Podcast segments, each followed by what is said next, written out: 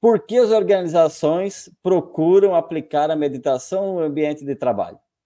Olha, essa é uma boa pergunta, e na verdade, assim, tem muita gente hoje, você vê no, no mundo corporativo, tem é, trazido, vão tentado trazer o mindfulness como uma forma de diminuir o estresse, de uhum. ajudar uhum. na questão da, da, doença mental, porque a gente está vivendo um período em que as pessoas estão realmente desenvolvendo algumas condições, em especial o burnout, né, com excesso, com uhum. o estresse crônico, né, ele, quando você não consegue relaxar, né, o estresse é normal. Você chegou, é, tem um problema, um projeto para resolver, está estressado, ajudou a focar, etc. Mas depois que passou aquilo, você tem que conseguir é, né, relaxar, voltar ao estado uhum. natural. Mas as pessoas não conseguem e vai de um estresse para o outro. Aquilo, vamos dizer assim, traz uma química é, né, no corpo que, que traz né, para o corpo se otimizar para fugir ou lutar, que é fazer uhum. isso, né? O estresse é isso.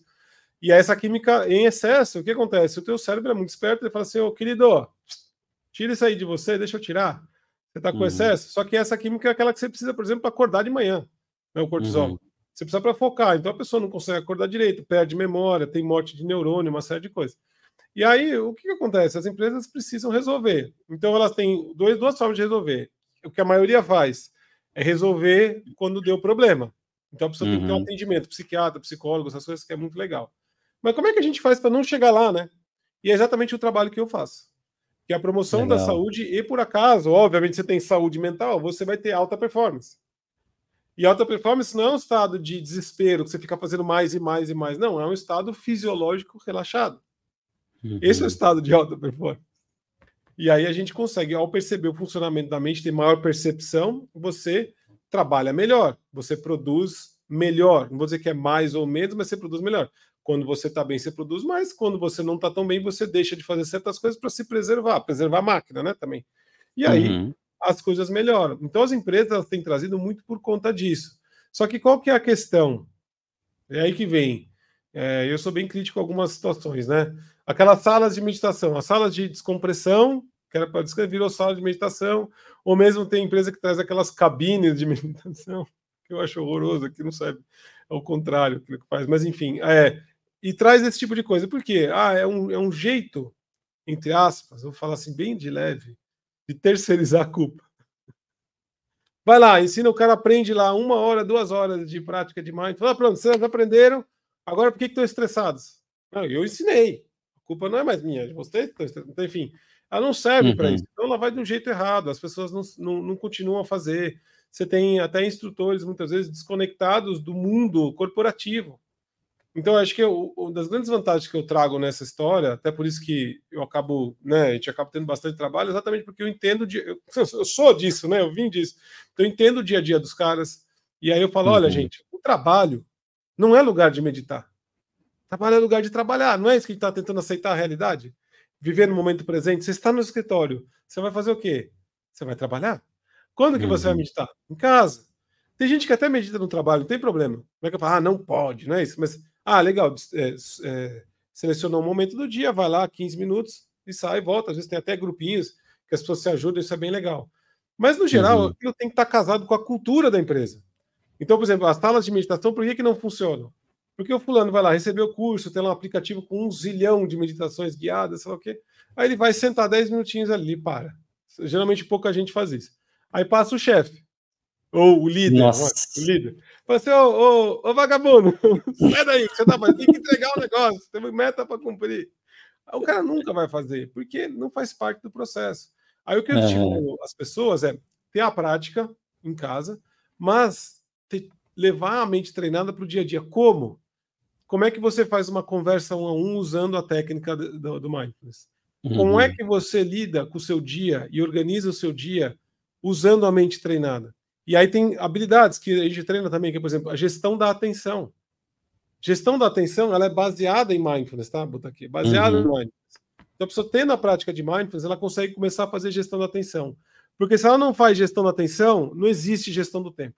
Aliás, no mundo atual, gestão do tempo morreu. Você só faz se você uhum. consegue gerir sua atenção. E você só consegue gerir bem a sua atenção se você tem algum tipo de prática de mindfulness. Do uhum. contrário, é mais difícil. Então é esse tipo de coisa que eu levo para o trabalho, porque no fim do dia, os caras não querem, e nem tem que ser, né? Ah, vão virar grandes meditadores. Não, não é isso. é usar a prática para ele ter uma vida melhor, para ter mais saúde, para poder ser uhum. mais gentil com a outra pessoa, para poder ser mais assertivo na comunicação, para poder tomar decisão melhor, para o negócio ter mais resultado e ele também pensar na sociedade. Então uhum. é para isso que a gente ensina, entendeu? Tá virando, né? Um balaião e, pessoa, e aí a pessoa não está conseguindo, não, eu não consigo meditar. E aí começa a descrer numa ferramenta, nossa, maravilhosa, assim como o mindfulness. Né? Você pega a base estática dele, tem a parte toda de preparação, para depois chegar no estado de meditação. E aí começa a confundir tudo, e aí junta tudo isso, bota num balaião, entrega e terceiriza a culpa. É mais ou menos isso, né? É, é, é isso. Aí, aí vem para mim falar: olha, não funciona. Já fizemos na empresa e não deu certo, o pessoal não gostou, não foi legal. Eu falei: é o que acontece não. quando tá tudo desconectado do dia a dia. Porque uhum. se apresenta isso como se fosse a mágica, aquela né, maravilha. Não é, é simplesmente é um treino. E uhum. é o que uhum. você faz com a sua mente que é a mágica. Você fala, nossa, Sim. eu tive vários casos de pessoas assim, olha, com, com aula que eu dou, eu dou, treinamentos um pouco mais longos, de um mês, dois meses. Aí, assim, é, o fulano que não conseguia dormir há 16 anos sem Rivotril, cara. E o médico uhum. tinha mandado ele parar. Aí ele falou assim, pelo amor de Deus, me ajuda, senão eu vou ter Alzheimer. E é verdade. Eu falei, tá Sim. bom. Aí, durante aquele mês, eu ajudei ele com algumas práticas específicas, com alguma outra coisa de treinamento mental, porque eu, assim, outro parênteses, né? Eu fui no Mindfulness da ciência, fui no Mindfulness da, da, do budismo, bastante, a meditação do budista, né, o budismo vajrayana bastante uhum. profundo, mas eu também estudei muito hipnose e estudei também PNL e outras coisas, bastante, tá? Uhum. É, tanto é que até às vezes eu ajudo as pessoas usando até práticas de hipnose mesmo, que a gente com fobia, uhum. com coisa assim complicada, você consegue ajudar a resolver rápido. Enfim, uhum. só que aí, cara, você entende mais ou menos o funcionamento da mente por várias perspectivas, e fala, não, beleza, eu vou te ajudar. E eu, eu fiz um programa de mindfulness pro cara. No último dia, que era a última semana, ele voltou para mim e falou: uhum. Cara, finalmente eu consegui, não duro mais com remédio. Isso. Então, isso é uma coisa maravilhosa. Outra, claro. Outra, não, outras pessoas que falam para mim, chegam para mim e falam assim: Cara, eu estava entrando numa reunião pesada e eu lembrei de uma respiração condicionada, lembrei de respirar um minuto antes. Assim, uhum. a gente está falando de ah, mais de 15 minutos para o estado meditativo, isso é verdade. Mas o pessoal do mundo corporativo, se ele fizer 5 minutos, 8. Exato. Isso. Exatamente. Porque ele lembra, ele lembra de respirar, cara. Exatamente. Antes isso. de entrar num negócio desesperador, ele lembra que ele não pode pular de uma reunião para outra, ele tem que dar um tempo, que seja dois, três minutos que ele para. O que, que ele faz? Ajuda a mente dele a limpar, mudar de contexto, diminui o estresse. Esse cara aprende a relaxar, não entra em burnout.